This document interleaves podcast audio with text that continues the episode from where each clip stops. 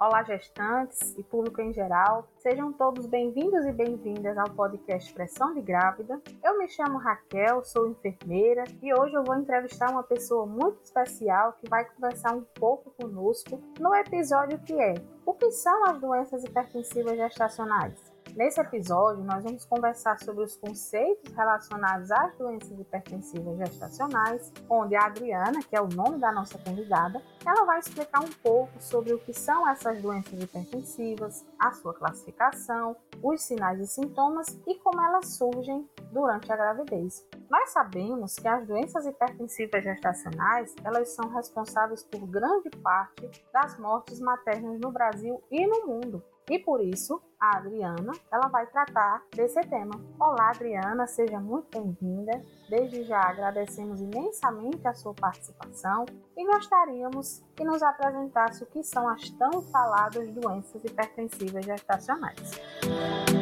Olá, Raquel e ouvintes. Gratidão pelo convite. Eu sou enfermeira, especialista em saúde da mulher. Então, o que, é que acontece?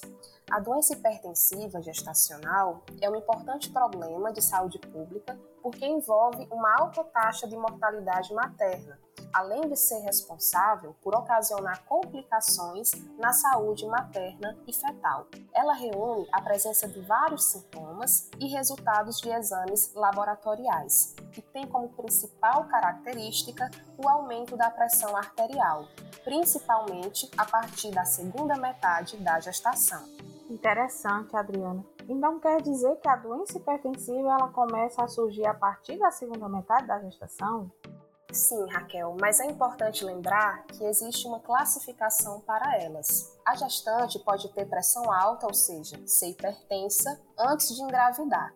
Nesse caso, nós dizemos que ela tem hipertensão crônica pré-existente. E aí, desde a primeira consulta de pré-natal, a pressão já vai estar elevada e provavelmente ela já fará uso de algum medicamento. Outra situação é quando ela apresenta um quadro de hipertensão gestacional, onde o único sintoma é a pressão alta a partir da segunda metade da gestação, sem nenhuma alteração anterior ou resultados negativos de exames laboratoriais. Pode apresentar também um quadro de pré-eclâmpsia, que também começa na metade da gravidez, porém é mais séria, pois além da pressão elevada, ela pode apresentar exames alterados, principalmente presença aumentada de proteína na urina. Por fim, a gestante pode ter hipertensão antes da gravidez e após a metade do processo gestacional, apresentar aumento no valor da pressão e exames laboratoriais alterados, o que chamamos de pré-eclâmpsia sobreposta à hipertensão. Entendi, Adriana. Então são muitos conceitos, né? Uma classificação bem extensa, são vários problemas. Então, falando em classificação, existe uma condição chamada eclâmpsia seria a mesma coisa que pré-eclâmpsia ou elas são diferentes? Não, Raquel. Na verdade, pré-eclâmpsia é quando a paciente começa a ter aumento na pressão arterial, apresenta muita proteína na urina e outras alterações em exames que, se não acompanhadas e tratadas de forma correta, evoluem para quadros mais graves, como é o caso da eclâmpsia. Então, para deixar claro para todos, eclâmpsia é uma complicação da pré-eclâmpsia, onde a gestante terá convulsões, sendo uma situação que precisa de intervenção imediata, pois coloca em risco a vida da mãe e do bebê. Além da eclâmpsia, precisamos falar sobre a síndrome de HELP, que é uma complicação ainda mais séria, onde o fígado e componentes do sangue estão comprometidos. Ah, entendi. Então a eclâmpsia ela é aquele estado onde a gestante pode convulsionar, né? Totalmente diferente de pré-eclâmpsia. Então é importante né, tratar e identificar no início para prevenir que problemas mais sérios aconteçam, não é verdade? Falando em identificação precoce, quais são os principais sintomas que podemos identificar na pré-eclâmpsia, eclâmpsia e na síndrome HELP? Exatamente é preciso ficar atenta àquela pressão que começa a subir, que vai de 12 por 8 para 13 por 9, 14 por 9, pois ela pode começar a ficar muito alta e outros sinais e sintomas aparecem, como a gestante relata que está com a visão borrada ou dupla, está enxergando estrelinhas quando olha algo, está com dor de cabeça, sobretudo na região da nuca, dor na boca do estômago, náusea e mal-estar que não passa. Todos esses sintomas acontecem quando a pressão sobe muito e a gestante está prestes a ter uma convulsão, ou seja, desenvolver o quadro de eclâmpsia.